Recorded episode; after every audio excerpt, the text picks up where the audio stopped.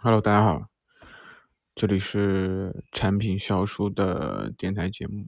我是小树。然后今天，嗯，跟大家主要是想聊一聊我最近的一些呃，对于产品上面的一些想法。呃，首先我想去说一下，最近其实呃一直都很糟糕。糟糕是因为呃自己现在啊，听我之前播客的同学都知道，我现在入职了一家新公司。那么我之前是做 C 端的产品经理，现在是做 B 端的产品经理。呃，我原本其实我最早之前刚进做产品助理的时候，也做过 B 端的项目，也我也知道大概 B 端项目的模式。但你发现你做习惯了，习惯了一种工作状态和模式之后，当你切换到另一种状态和模式的时候，你会发现你会非常的不适应。呃，我在之前的播客里面也其实讲过，说 B 端和 C 端产品的区别。那随着我做的时间慢慢变长之后，呃，我对 B 端的产品的理解又更深了一步。呃，B 端和 C 端还是有很就对于产品经理的能力数还是有很大的一个差别啊。呃，像我之前做 C 端的，可能很多的小伙伴都知道，C 端的产品经理和 C 端的项目基本上都呃呃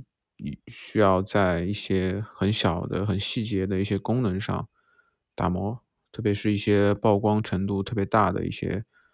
产品啊，一些一些模块或者一些功能，用户使用频次非常高的，那这些功能的话要。做一些特别细致的打磨，反复的迭代，可能反复的要做 A B A B 测试这样子。对，然后像我之前的话，其实更多的是做现原有产品的迭代啊。当然之前也做过一个，大家听我之前播客的同学都知道，之前也做过一些比较大的一些模块，比如说像酷圈这种社区类的模块。所以我觉得 C 端产品的能力数啊。当然，我我我我我觉得就是产品经理的能力能力数基本上都有都都是都是通用的嘛，都啊不是也不是说通用，都是说这个呃大同小异的嘛。就比如说你要需要这个呃比较强的同理心是吧？的数据敏感度啊，产品敏感度，然后包括沟通能力，对，包括产品的设计能力。啊，还要懂一些，比如说什么经济学、心理学等等这些学科的知识。啊，但是你会发现，呃，当我做做了一段时间 B 端的产品经理，我会发现 B 端的产品经理是非常非常重，呃，项目管理能力的，包括整个的一个，呃，就是我现在看来，我现在做所做的产品，它很重项目管理和项产品的规划能力。然后我现在在做的一款，呃，产品，它其实就需要很重的这两块能力。包括其实工作模式也有很大差别啊。C 端的工作模式更多的其实是根据，呃，用户的这个数据，啊，去反复的去做迭代。但是 B 端的产品可能是更多的重销售提供的需求或者客户这边的需求。那么有时候，因为其实 B 端产品有时候，如果是你的项目规模不是特别大的时候，可能数据量可能比较少啊，更多的可能，比如说客户那边，所谓的项目制嘛，客户那边有什么需求，可能就接了，因为面因为就面临着客户的需求，他给你这个需求，你要做了，他就给你钱嘛，这样的一个逻辑嘛。所以可能就是对产品的深层次的打磨会比 C 端的产品要。少一些，对，我是这样觉得。然后我在最近在做一个项目，一个短视频的项目，就是我碰到了非常非常大的阻碍和困难。我觉得一方面来自于就是工作模式的不适应啊，另一方面可能是来自于自己的心态。因为其实刚刚自己去进入刚刚这家公司的时候，我一直觉得说，因为我这个现在所做的这个短视频的项目，它其实是并不是从零到一的。它之前有过一点零、二点零版本，然后当我接手之后，发现之前的版本做的是非常非常差。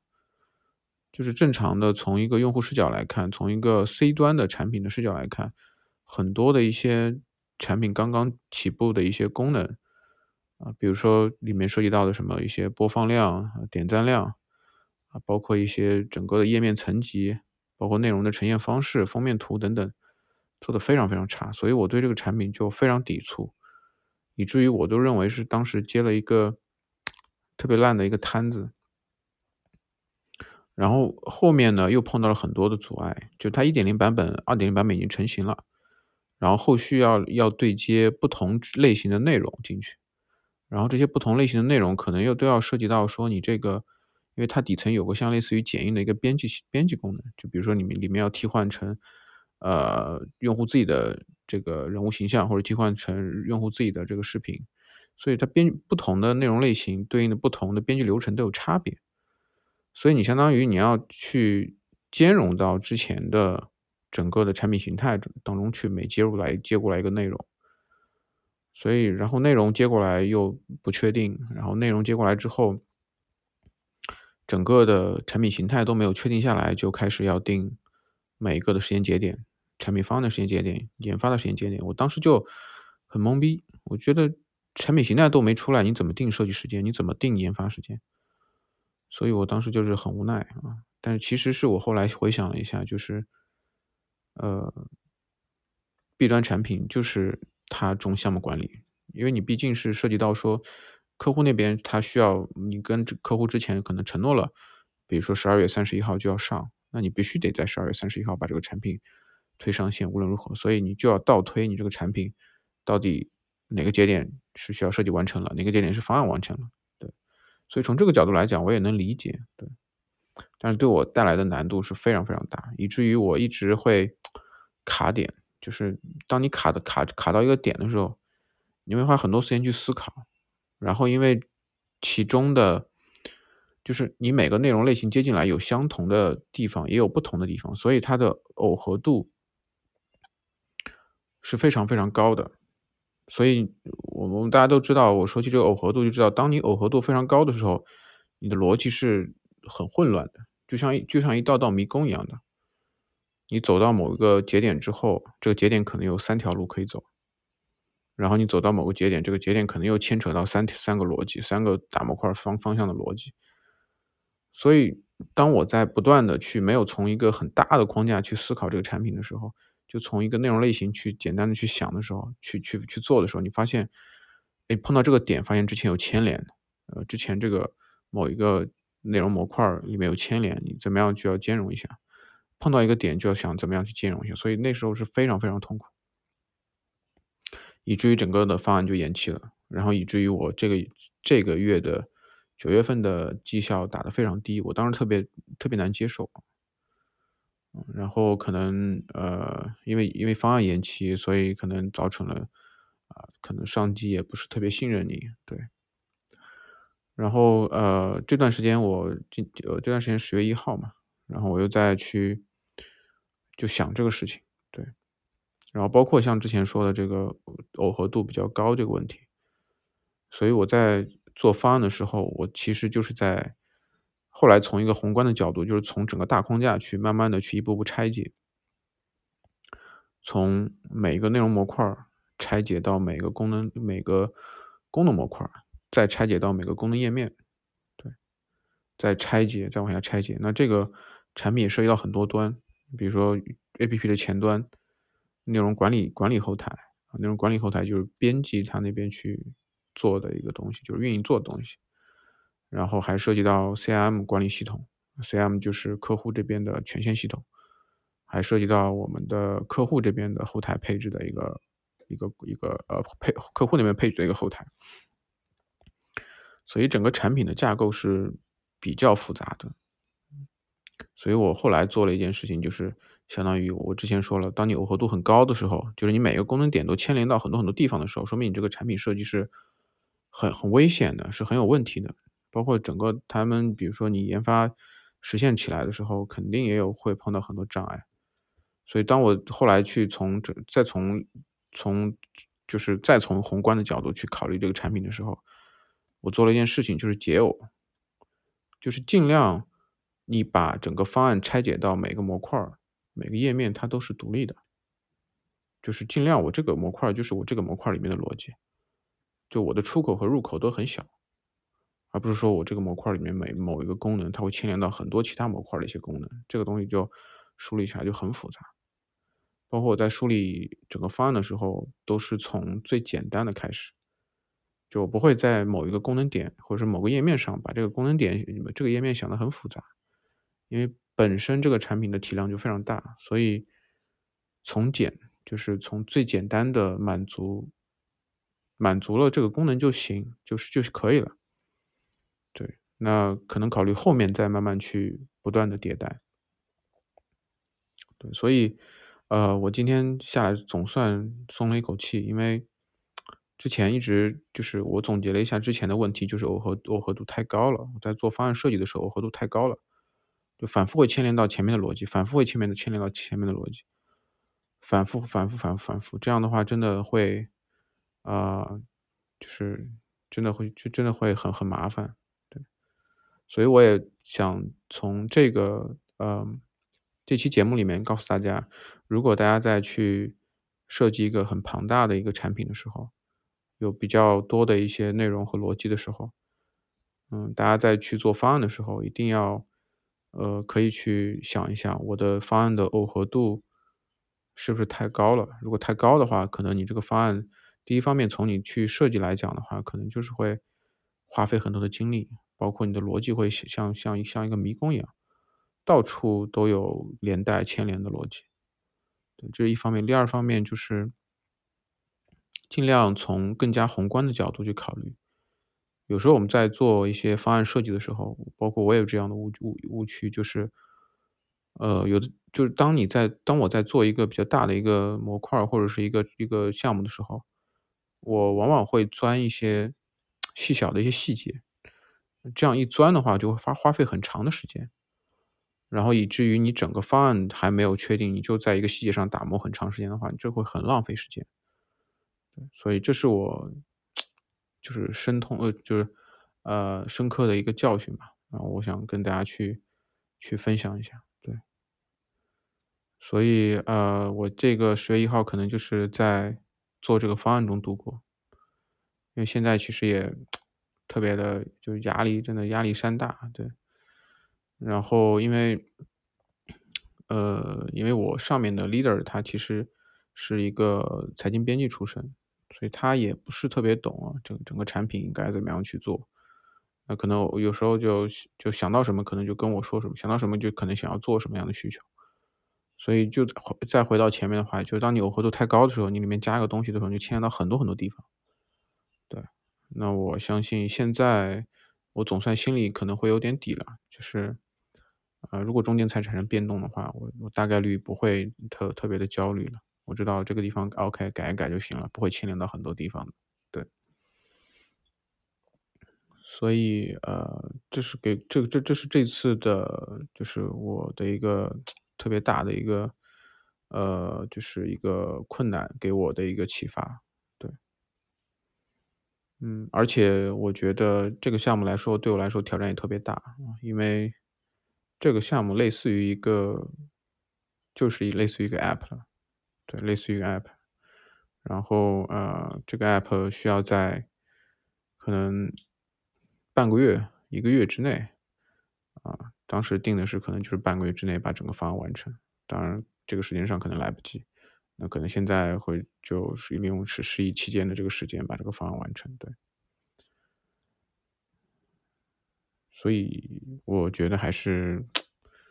就比较困难嘛，对，嗯，所以我们又刚刚回到刚刚那个话题，就是呃，B 端产品经理和 C 端产品经理的差别。我现在很深刻的感觉到了这种差别，但是其实我还是呃比较想做去做 C 端吧，因为做 C 端的话可能。它更去能够去考验一个呃产品经理的一个创造力，就是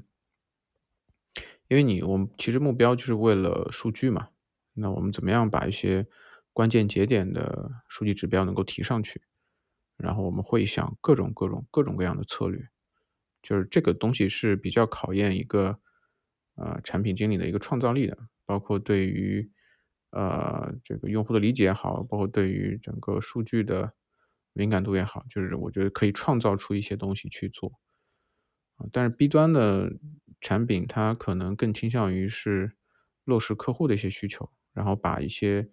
通用型的功能功能进行抽象化，啊，这样能够更大程度的去啊节省一些这样呃成本。就比如说我某一个功能，对吧？然后有一有一家客户提出来了，然后我可能单独给他定制做了一套，但发现公司 A、公司 B、公司 C 都有这个需求，那我就把这个功能组件化，然后等到下一次某个客户需要这个功能的时候，我直接拿出来，不用再做开发了。对，那么他们其实更多的是有这样的一种，呃，这样的一种思路，所以我当时去了这个公司里面，我就觉得，呃，最听的最大的一个频词词汇就是最高频的一个词就是组件化，组件化，组件化，对，以至于你在做一些方案的时候，你就会被束缚到，因为这个功能已经组件化了。所以你你你你如果去动这个组件的功能的话，你意味着你会动到这个组组件所牵连的其他的一些模块，所以你不能动，所以你只能拿过来用。如果你要在上面去做一些调整的话，那这个东西就是非常非常困难。所以这个东西会束缚你的一些，呃，就是一些想法，对。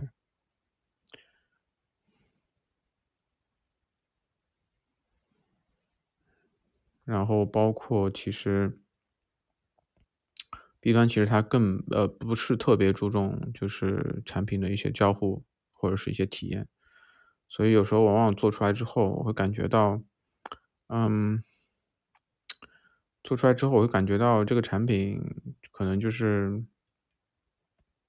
不是特别的让人感让人感觉说哇，就是自己因为你如果是 C 端的话，你自己用起来自己做的一些产品，自己做的一些模块用起来如果非常爽的话，你会觉得。特别有成就感啊！但是 B 端的话，可能就是说，嗯，他做出来了，然后其实你也不是他的用户，哎，更多用户是一些机构的一些、一些、一些、一些客户、一些人员，对，所以就你没有那么高的一个成就感，包括它的一个反馈的一个频次会非常低，因为你像如果 C 端的话，它迭迭代相对来说会比较快一点，对。然后你每做一个想想出来一个想法，然后进行推进。最后上线之后可能会有一个好的数据表现，那这时候的成就感是非常高的。但是，呃，B 端产品它更多的是项目制的，那就是一个一个项目交付。所以有时候我就是觉得，这样 B 端的这种项目制的产品，更多有时候像有这种外包性质。对，当然这种外包性质更多的是会用到自己的一些底层的能力嘛。就是如果是像 B 端的项目，一般公司做 B 端的项目的话，都有自己的一些底层能力，比如说。你的底层的一个数据能力，或者是你的底层的一个，呃，一个一个一个一个某一个就是业务的一些能力，对吧？然后你再客户再加上客户的一些需求，然后你把它组合成一个产品。所以 B 端，我觉得，嗯，我觉得 B 端可能更加的，怎么讲？更加的注重，呃。严谨吧，就我我觉得去了公司之后，我自自己的感觉也是，就是公司内部的氛围就不像做 C 端了那么开放，然后那么的，就是没有那种很多的条条框框。嗯，当我去了现在这家公司之后，我发现你发一封邮件里面的格式都要去呃规定好怎么样去做，对，然后你可能要就是。很多的你一些产一些做一些产品设计的方案，你会受到很多的组件的一些影响。这个组件我刚刚说了，这个组件其他产品其他模块都在用，你不可能因为你这个方案去改这个组件。对，所以你的产品设计你会受到很大的限制。还有一点就是可能是，嗯，就是你可能更多的需求是被动的接受的，然后你很难说，也很少有这种机会说你自己能够去想一个。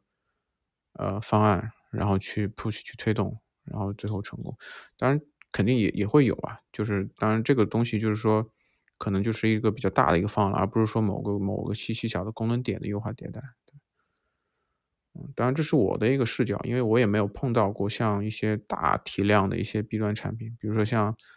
呃飞书或者像钉钉这种大体量的企业微信大体量这种 B 端产品，这种产品可能也会涉及到很多的这种呃数据，然后不断的每个节点的优化这样子。对，对，然后最后还想跟大家去分享，就是。呃，我在现在在去设计这个方案的过程中，我也遇到了很多的卡点。所谓的卡点，可能就是说，呃，可能就是说我刚刚可能是耦合度太高的原因，然后会你会牵连到很多逻辑，然后你不知道这些逻辑怎么能打通，怎么能梳理出来，怎么能很好的去表达出来这一点。然后第二点就是，可能在业务上面不太熟悉，然后你只凭着自己的这个想象去做这个东西。然后另外一个可能就是说，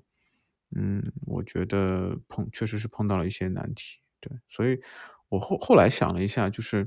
我有时候的工作效率会非常低。工作效率低的原因就是可能你做做着做着可能老是走神，走神是因为你可能就是碰到了一个坎了，这个坎呢你是呃就是不能轻而易举过去，嗯，而不是说你可能觉得自己老是注意力不集中。可能是因为自己今天的状态不好，我觉得大概率就是因为你碰到这个坎，碰到了一个坎，所以这给我的启发就是后面可能会碰到一些坎的时候，会尽力的去怎么样？我觉得沟通是一种很好的方式吧，就是你可以跟别人在沟通当中会获得一些启发。另外一点就是说，你要去保持这个信心，说，呃，这个问题确实很棘手，我相信我解决不了，我相信别人可能也很难解决得了。所以这样的话，你就更有动力去能够去把这个点去慢慢的去解决掉。好，其实今天我想主要是跟大家讲了 B 端和 C 端的，我现在慢慢的对 B 端的产品的了解可能更深入了一步。然后主要的核心的主题还是说我们在工作当中怎么样去解耦，就是怎么样去降低我们的方案的一个耦合度。对。就是那我的方法就是说，可能要从呃，比如说更宏观的角度，当你在去做一些细节的一些方案的时候，你可能要脱脱离出来。当觉得这个逻辑非常的复杂，会牵连到很多地方的时候，你要脱离出来，从宏观的角度重新去梳理一遍逻辑，然后进行拆解啊。这时候拆解的话，尽量能够细分到说，我这个模块就是我这个模块里面的逻辑，我这个模块里面逻辑的。入口和出口都是单一的，都是会非常少的、非常小的。然后我只要去负责这个模块里面的逻辑调整就可以了。我觉得这个东西可能跟呃开发的这个研发的思维可能是有点像的，就是解耦这个从这个角度来讲的话。而且我也觉得说，我觉得任何一个产品，如果它的耦合度，不管是从代码角度来讲，还是从产品逻辑角度来讲，如果耦合度会非常的高的话，那我觉得大概率可能是。呃，不太好的设计。你想一下，如果活度非常高，如果一个地方出了问题，那可能牵连着很多地方都会出问题。对，包括你有活度高，你意味着这个可维护的成本就非常高。嗯，这是我这两天的一个理解吧。对。然后呃，自己现在所做的一个项目，确实是特别特别的艰难啊。然后包括我最近十月一号，我可能。就这几天的时间，我可能都会用来去继续完善这个项目，因为本身这个项目已经方案都已经延期了。然后这个项目其实我刚刚说了，除了这个之前的说这个呃可能会牵扯到逻辑非常多，内容形态也非常多之外，然后里面还有更多更多的一些阻碍啊，比如说，嗯，当你的领导其实他可能对于产品方面是不怎么特别懂的时候，就是你跟他之间的沟通成本会非常非常的高。沟通效率会非常低，容易会出问题。因为其实，嗯，产品其实它有自己的一套，就是就是认知和就是就是就是你知道，如果两个人都是产品经理出，两个人都是产品经理的话，其实聊的时候会，呃，相对来说会，呃，沟通上面会更顺畅一些。对，所以中间会产生很多的问题。对，然后第二点就是这个项目。还会去拆解到其他项其他的业务组去一起去推进，相当于跨部门去推进整个的项目，所以这一点又是非常难的。包括里面的一些大的功能模块会用到其他项目组现在正在推进的一个呃功能就逻辑，所以你这个整个项目就是就是就是呃就怎么说呢？就是说就是说就是说像真的就是像，我觉得就是挺难，就是因为你很多东西你就是。就有的有的时候你没有办法掌控嘛，就比如说你这个里面的很多的模块功能是用到其他项目组现在在做的，那这个东西就你就掌控度就不是特别高了呀，你不知道他们做现在做到什么程度了，你不知道整个做出来之后你加到加到你的产品里面会是什么样子，对，所以难难度真的是相当相当高。但是怎么说呢，就是，呃，我觉得越是困难的事情，越是能够给予你一个机会。就包括刚刚我所我所就是能够去从中去得到的一个怎么样去解耦的这个耦合度降低的这样的一个体会，就是从这些比较困难的一些问题中能够就是总结出来的。对，所以呃，我我我我也想想想在这里跟大家讲，就是越是困难的时候，如果你把这个困难能够去克服，然后度过去的话，我相信你的成长是非常非常大的。对。啊，反而轻松的事情，其实就是我们所谓的这个，就人有三大区嘛，一个是舒适区，第二个是学习区，第三个是焦虑区。舒适区其实你你你是在你现有掌握的这个技能或认知的基础上在做事情，我觉得做这个事情很游刃有余。就像一个人在一家公司可能待了两年或者三年，三年以上，他会觉得所做的事情可能就是呃非常简单，甚至都可以调用自己的潜意识就能完成。啊，那比如说学习区，可能就是说，哎，这个事情稍微有一点点挑战，但是自己都能够去很好的去顺顺畅的顺利的完成。那这个是这个状态是最容易达成心流的。最后一个是焦虑区，焦虑区就是说这个东西你搞不定，对，然后你老是卡着卡着某个点，然后一卡的话你会精力涣散，然后你一直会卡着卡着卡着，让你变得非常非常焦虑。那这个时候如果你能够去想办法去解决。然后度过这个焦虑区，呃，焦虑、焦虑、焦、焦虑、焦虑区，那你的成长是非常大的。但是我知道这个过程是非常痛苦的，但怎么说呢？就是你的付出和收获是成正比的嘛。对。好，那今天的今天十月二号，对，那今天的这期节目就跟大家分享到这里了。然后祝大家有一个愉快的十一假期。OK，拜拜。